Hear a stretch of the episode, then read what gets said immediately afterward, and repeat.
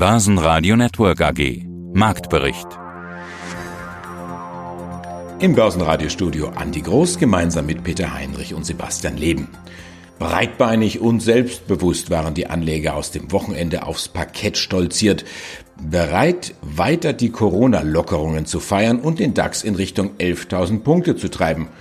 Und bis auf einen Wimpernschlag war man dran an dieser Rundenmarke. Im Hoch waren es 10.986 Punkte. Doch dann waren sie wieder da, die Rezessionssorgen und Corona-Ängste. Auslöser waren schwache Industrieproduktionsdaten aus Italien, was wiederum auf dem Euro lastete. Anleger im Corona-Blues sozusagen. Der DAX fiel im Tagestief sogar unter 10.800 Punkte. Auch die NYSE in New York startete etwas leichter. Sie hören heute den Kapitalmarktstrategen Stefan Risse von Akatis, außerdem Jürgen Herrmann, den CEO von QSC, die bald Q Beyond heißen werden. Michael Plätter, er ist der CEO von Deutsche Vermögensversteigerungs AG in Berlin. Außerdem haben wir Stefan Lang, den CFO der All for One. Wolfgang Wagner, Vorstand der IT Competence Group. Wir haben den Wikifolio Trader Thorsten Maus, außerdem den Tech-Investor Thomas Rappold und Fritz Mosböck, den Research-Spezialisten der Erste Group Bank aus Wien. Alle Interviews hören Sie außerdem in voller Länge auf börsenradio.de und in der Börsenradio App. Mein Name ist Stefan Risse, ich bin Kapitalmarktstratege bei Akatis Investment. Eben konnte es mit dem Shutdown des öffentlichen Lebens und der Wirtschaft nicht schnell genug gehen. Jetzt, acht Wochen später, ist der Wettlauf um die Lockerungen im vollen Gange. Die Aktienmärkte haben sich ja schon frühzeitig festgelegt und drücken seit einigen Wochen schon wieder aufs Tempo. 11.000 Punkte im DAX, hallo, ist das angesichts der wirtschaftlichen Lage, die ja desaströs ist, nicht zu viel des Optimismus? Gucken wir in die Historie, dann ist das so und dann müssten die Märkte eigentlich nochmal nach unten gehen. Nur mal den Vergleich mit der Finanzkrise gezogen, also dem letzten großen Bärenmarkt. Da ist der Standard Poor's 500 Index um 57 Prozent in der Spitze vom Hoch gefallen. Diesmal waren es in der Spitze nur 34 Prozent und wie Sie richtig sagen, ist ein großer Teil dessen ja schon aufgeholt worden. Also, es könnte schon noch mal runtergehen, möglicherweise dann nämlich, wenn die Lockerungen erfolgt sind. Die Börse nimmt ja alles vorweg, hat jetzt die Lockerungen vorweggenommen. Aber wenn jetzt die Lockerungen da sind, dann wird man sich ganz genau die Infektionszahlen angucken. In Deutschland waren wir laut des Robert Koch Instituts jetzt ja wieder über dieser Ansteckungsrate von 1 und wenn die nach oben gehen sollten, dann wird die Börse möglicherweise auf den nächsten Shutdown oder neu erfolgende Verschärfung der Regeln spekulieren und dann kann es auch nochmal kräftig nach unten gehen.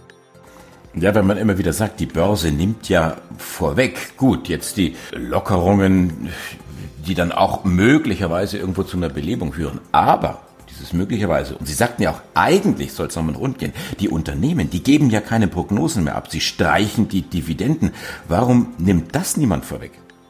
Vielleicht ist es das ganze viele billige Geld der Notenbanken und das ist in der vorherigen Antwort oder der Prognose, die ich in der vorherigen Antwort Ihnen gegeben habe, nämlich der Unsicherheitsfaktor. Ja, historisch gesehen müsste es eigentlich nochmal nach unten gehen, denn die Rezession ist ja viel schwerer als die, die wir in der Finanzkrise gesehen haben oder auch in anderen Bärenmärkten, die noch stärker waren, wie das Platzen der Internetblase. Nur noch nie haben die Staaten, aber vor allem auch die Notenbanken in einer solchen Weise und in einer solchen Geschwindigkeit dagegen gehalten. Nur mal kurz ein bisschen Größenordnung. Es hat über 500 Tage gedauert, bis in der Finanzkrise der amerikanische Staat ein fiskalisches Hilfsprogramm aufgelegt hatte in verschiedenen Stufen von zwei Billionen. Jetzt sind wir nach gut 100 Tagen, wenn man als Krisenausbruch den ersten Todesfall in China nimmt, sind wir nach gut 100 Tagen bei drei Billionen angekommen. Der DAX schloss am Montag nach einem volatilen Handelstag bei 10.825 Punkten. Das ist dann ein vergleichsweise leichtes Minus von 0,7 Prozent. Nur 0,4 Prozent abwärts ging es mit dem MDAX. Schlusskurs hier 23.866 Punkte. Der ATX, der Leitindex der Wiener Börse, verliert 0,9 Prozent. Schlusskurs hier 2226 Punkte. Mein Name ist Fritz Mostböck, ich bin Head of Group Research der Erste Group Bank AG in Wien. Wir gehen in eine weitere Woche mit Lockerungen der Corona-Maßnahmen in ganz Europa. Die Wirtschaft und die Börse, die fordern das ja seit Wochen. Äh, wir beide haben uns in unserem letzten Interview im März schon darüber unterhalten, ob es schnell wieder zu Öffnungen, zu Lockerungen kommen muss. Diese Öffnungen, die gibt es nun und die Börsen fallen. Man nimmt dafür jetzt die Sorge vor weiter oder wieder steigenden Infektionszahlen in einer zweiten Welle. Herr Mosberg, wie sehen Sie das jetzt? Was will der Markt denn nun? Lockerungen oder keine? Das kann man ganz schwer beurteilen. Ich glaube, dass sich die Aktienmärkte nach wie vor schwer tun, auch die Krise, die nach wie vor in Teilen besteht, weil die Infektionsraten sind ja zuletzt, zumindest in Europa, zurückgegangen, zu evaluieren.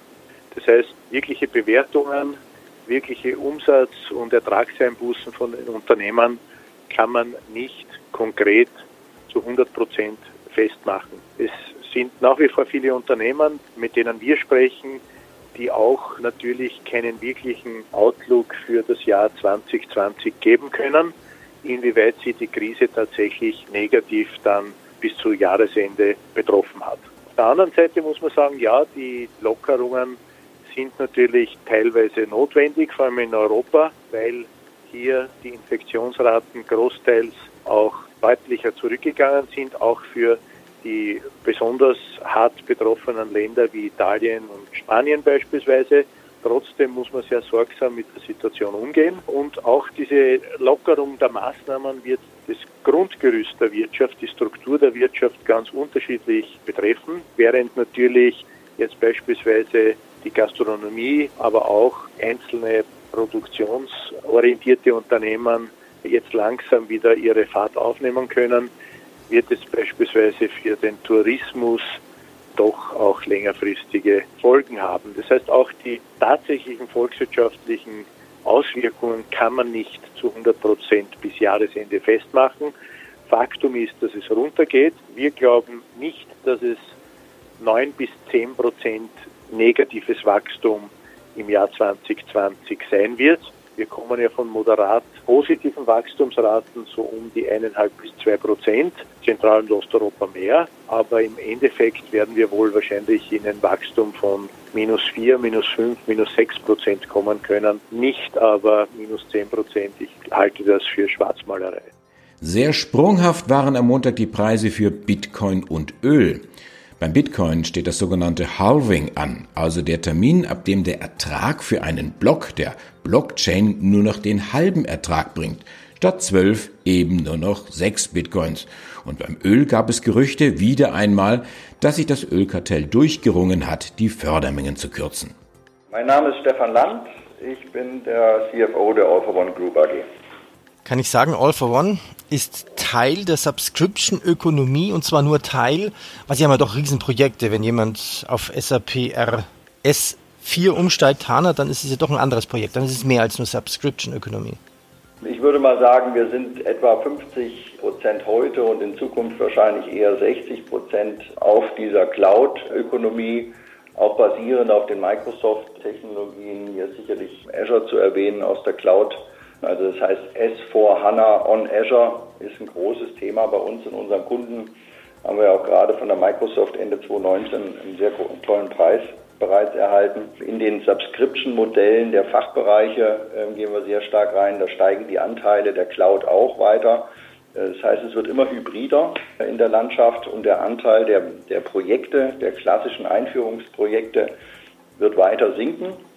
Und wir werden in den nächsten ja, drei bis, bis fünf Jahren auch eine große Migrationswelle sehen. Das heißt, äh, Unternehmen, die in den letzten Jahrzehnten auf SAP umgestiegen sind, heute noch R3 nutzen, werden dann auf S4 HANA gehen.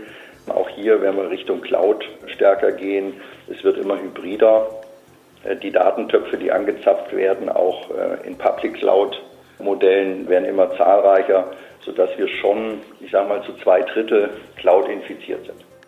Ja, mein Name ist Thomas Rappold, ich bin Investment Advisor für Technologieindizes. Sie beraten verschiedene Indizes, auf die es dann bei Fontobel Zertifikate gibt, mit denen man an der Entwicklung teilhaben kann.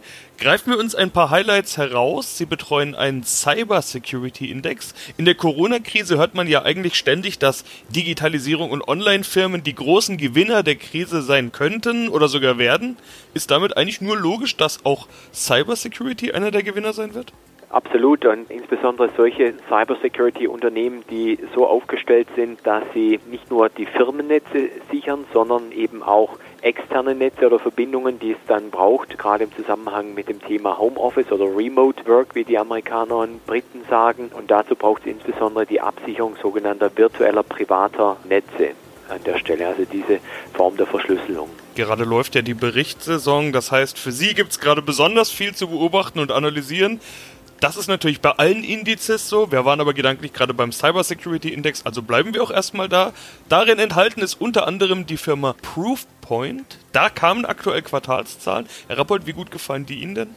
Sehr gut. Also Proofpoint gehört eben genau zu der Kategorie von Cybersecurity-Unternehmen, die davon profitieren. Das hatte also auch der CEO Gary Steele betont im anschließenden Analystencall, dass sie da deutlichen Rückenwind haben durch das ganze Thema Covid-19 und Pandemie und dass hier Proofpoint eigentlich sehr gut aufgestellt ist konnte entsprechend auch sehr gute Zahlen vorweisen. Der Umsatz stieg um 23 Prozent im Quartal auf 249,8 Millionen, also knapp eine Viertelmilliarde. Und auch der Gewinn pro Aktie lag äh, über den Schätzungen. Und was natürlich Börsianer besonders mögen, ist ein positiver Free Cash Flow. Also auch da konnte das Unternehmen deutlich zulegen und einen operativen Free Cash Flow von rund 92 Millionen Dollar erzielen. Bei Volkswagen ist der weltweite Autoabsatz brutal eingebrochen. In Deutschland um zwei Drittel. Desaströs die Zahlen in Europa. In manchen Märkten wurde im April nicht ein Auto verkauft. Dagegen ist der Einbruch in den USA um ein Drittel vergleichsweise überschaubar. Aber nicht nur der Automarkt hat Corona, auch Burkhard Lohr, der Chef von K plus S, er hat sich mit dem Coronavirus infiziert und befindet sich jetzt in häuslicher Quarantäne. Nach eigenen Angaben geht es ihm gut. Weniger gut geht es K plus S selber. Der Gewinn brach ein um drei Viertel, die Aktie um sechs Prozent. Ja, schönen guten Tag. Also mein Name ist Thorsten Maus und ich bin praktisch der Verwalter des Wikifolios Trendsurfer die meisten Wikifolio-Trader-Interviews, die wir hier führen, die haben eine lange Historie und einen langen Track-Record. Manchmal sind es Wikifolio-Trader der ersten Stunde. Bei dir sieht das ganz anders aus. Am 29.01.2019 gestartet und seit 3. Mai 2019 investierbar. Du hast also quasi gerade deinen investierbar Geburtstag gefeiert. So ähnlich hast du es, glaube ich, auch formuliert in deinem Kommentar. Rund ein Jahr alt. Äh, was hat dich denn Anfang 2019 dazu bewegt, ein Wikifolio zu starten? Daten zur Erinnerung für die Hörer. 2018 war ja überhaupt kein gutes Börsenjahr mit Handelskrieg, Unsicherheit, Brexit und so weiter, fallende Kurse. Und man konnte sich ja nicht sicher sein, ob sich das 2019 ändert. Also warum gerade Januar 2019 ein Wikifolio gestartet? Ja, das ging eigentlich davon aus, dass ich relativ viele Anfragen bekommen hatte von Leuten aus meinem privaten Bereich, die dann auch mal gefragt haben, ja, kann man da mal was machen mit Börse? Und ich dann auch eine Plattform gesucht habe, wo man im Prinzip dann auch eine Vermögensverwaltung im, im, kleinen Stil machen kann. Das war für mich eigentlich der Grund zu sagen, man hat hier mit Wikifolio eine sehr gute Möglichkeit, im Prinzip eine Fondsverwaltertätigkeit auszuüben auf einer rechtlich einwandfreien Basis ja, das war eigentlich der Grund zu sagen, äh, man macht mal hier was für andere Leute und da habe ich dann Anfang 2019 das Ganze angeleiert und ja, seit Mai 2019 war das Ganze dann investierbar und im ersten Schritt ist dann auch, sage ich mal, nur Geld aus Familie und von ein paar Freunden reingewandert. Das war eigentlich der Auslöser. Jetzt wissen wir ja, dass 2019 ein gutes Jahr für die Börse war, bis auf neue Allzeithochs im DAX im Januar 2020. So gesehen könnte man hier sagen, Januar 19 bis Januar 20 alles richtig gemacht. Aber dann kam ja Corona und der Crash, wissen wir alle, sehen wir auch heute noch. Den sieht man in deiner Performance aber gar nicht so sehr. Du bist auch immer noch 17,5% im Plus. Jetzt ist natürlich das Spannende, wie hast du das geschafft? Warst du vorbereitet auf den Crash?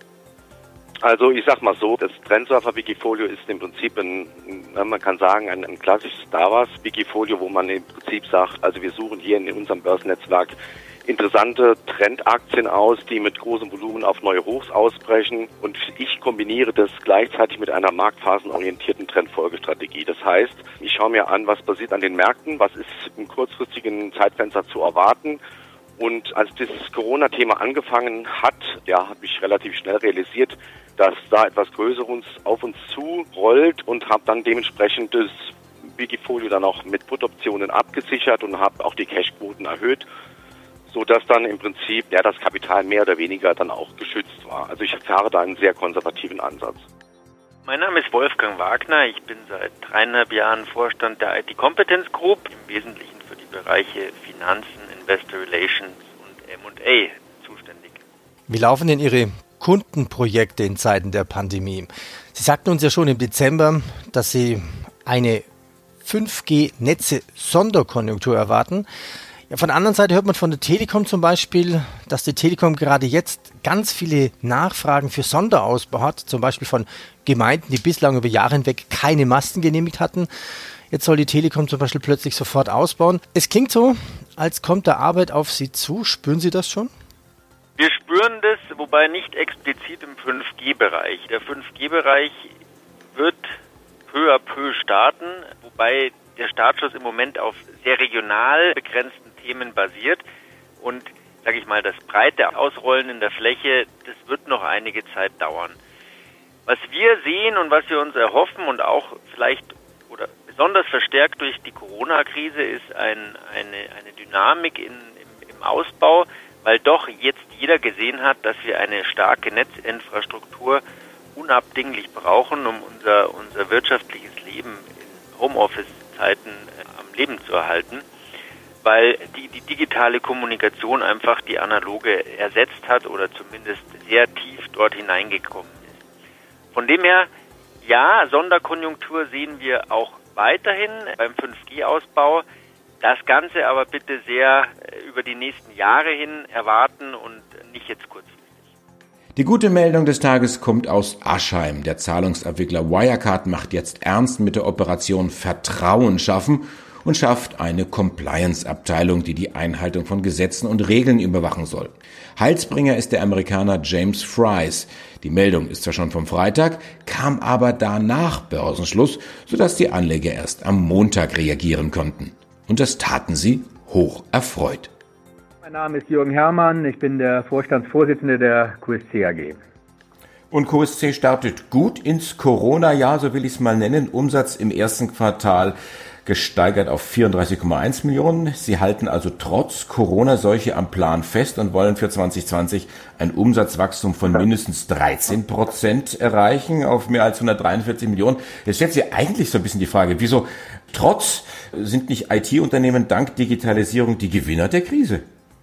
Das ist ein valider Punkt, Herr Groß. Natürlich, das betonen wir auch immer, sind wir als Digitalisierer für den Mittelstand solide aufgestellt. Wir haben ein solides Geschäftsmodell und sicherlich werden wir auch, und davon gehen wir aus, im Zuge der Digitalisierungswelle, die wir jetzt in den nächsten Quartalen und Jahren erwarten, profitieren. Nichtsdestotrotz bleibt natürlich festzustellen, dass auch das Beratungsgeschäft, insbesondere im SAP-Umfeld, natürlich durch den ein oder anderen fehlenden Kundenkontakt vor Ort in Leidenschaft gezogen wird und wir auch nicht wissen können, inwieweit Kunden aufgrund ihrer eigenen Geschäftslage das ein oder andere Projekt verschieben, bis eben zu sehen ist, wie sich das Ganze entwickelt. Und deswegen betonen wir, wir haben ein gutes erstes Quartal hingelegt in Plan und nach jetziger Analyse sind wir überzeugt, dass wir auch unsere Jahreszahlen erreichen werden.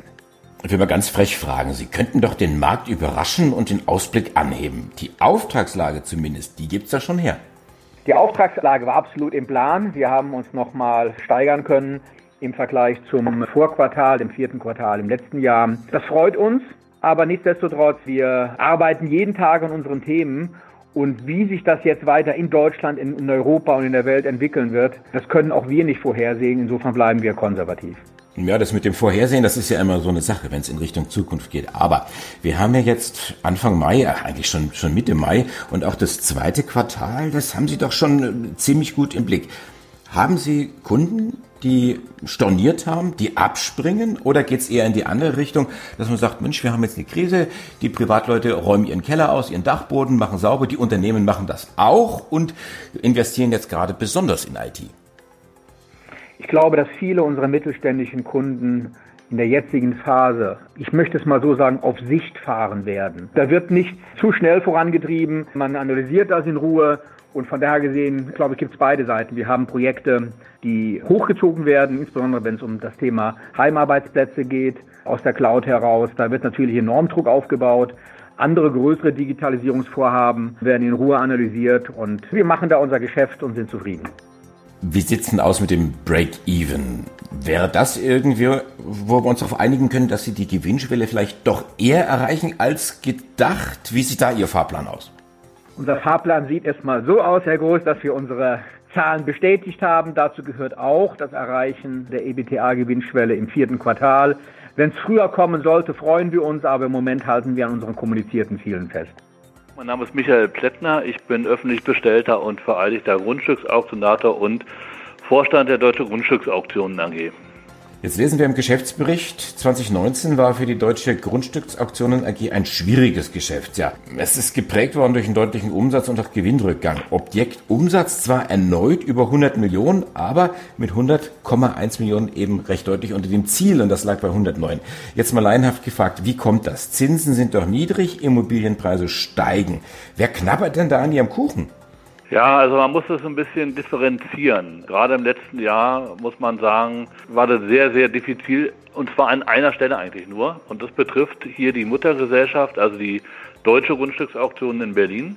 Die Tochtergesellschaften, die ja in den Regionen tätig sind, hatten eigentlich durchweg, muss man sagen, gute Ergebnisse. Insbesondere die sächsische Grundstücksauktion war wieder zurück auf Erfolgskurs. Die waren ja davor ein bisschen schwächer, aber auch die anderen Töchter haben eigentlich alle sehr gut abgeschnitten. Die haben auch maßgeblich das Ergebnis getragen. Bei uns war das so hier in Berlin, da ging es noch bis zum Juni gut. Aber das zweite Halbjahr war in einem wesentlichen Kernbereich unserer Angebotspalette extrem schwierig. Und zwar im Bereich von wohnwirtschaftlichen Renditeobjekten. Wir haben in Berlin hier eine besondere Situation. Wir haben eine Gesetzgebung, die auf den Weg gebracht worden ist, die unter dem Schlagwort Mietendeckel wahrscheinlich bundesweit inzwischen bekannt geworden ist, die im Grunde zum Ziel hat, den Investitionsbereich in wohnwirtschaftliche Immobilien unattraktiv zu machen. Das klingt mit dem Wort Mietendeckel eigentlich erstmal noch recht harmlos. Man denkt sich, da wird etwas gedeckelt, also auf dem jetzigen Niveau irgendwie festgehalten. Tatsächlich ist die Schlagrichtung dieses Gesetzes aber, die Mieten erheblich abzusenken auf ein dann gesetzlich festzulegendes Maß. Und das hat die Investoren, die in diesem Bereich unterwegs sind, erheblich, wirklich ganz erheblich zittern lassen. Das heißt, sie haben ihre Investitionsentscheidung zurückgestellt und sagt, wir gucken erstmal, was da kommt. Denn dieser ganze Prozess hat das gesamte zweite Halbjahr in Anspruch genommen und ging im Grunde bis Februar dieses Jahres. Das heißt, im Juni letzten Jahres gab es den inhaltlichen Beschluss im Senat, wir wollen das machen. Und dann wurde ein halbes Jahr lang darüber diskutiert, wie man denn diese Grenzen ausgestaltet, wie man dieses Gesetz formuliert und so weiter und so fort. Und immer wieder praktisch jeden Monat gab es neue Zahlen, die darum geisterten. Und das hat einfach dazu geführt, dass, wie gesagt, die Investoren sich von diesem Markt abgewandt haben. Mhm. Betrifft übrigens nicht nur Leute, sagen wir mal Großinvestoren, die jetzt sagen, ich kaufe hier ein Mehrfamilienhaus oder sowas, sondern im Grunde auch die Vielzahl der Privatanleger, die sich mal eine vermietete Eigentumswohnung gekauft haben für die Rente oder so, die sind davon genauso betroffen. Jeder, der eine Wohnung in Berlin vermietet, egal ob viel oder wenig, groß oder klein, muss sich damit auseinandersetzen und das hat hier den Markt extrem eingebremst. Basen Radio Network AG Marktbericht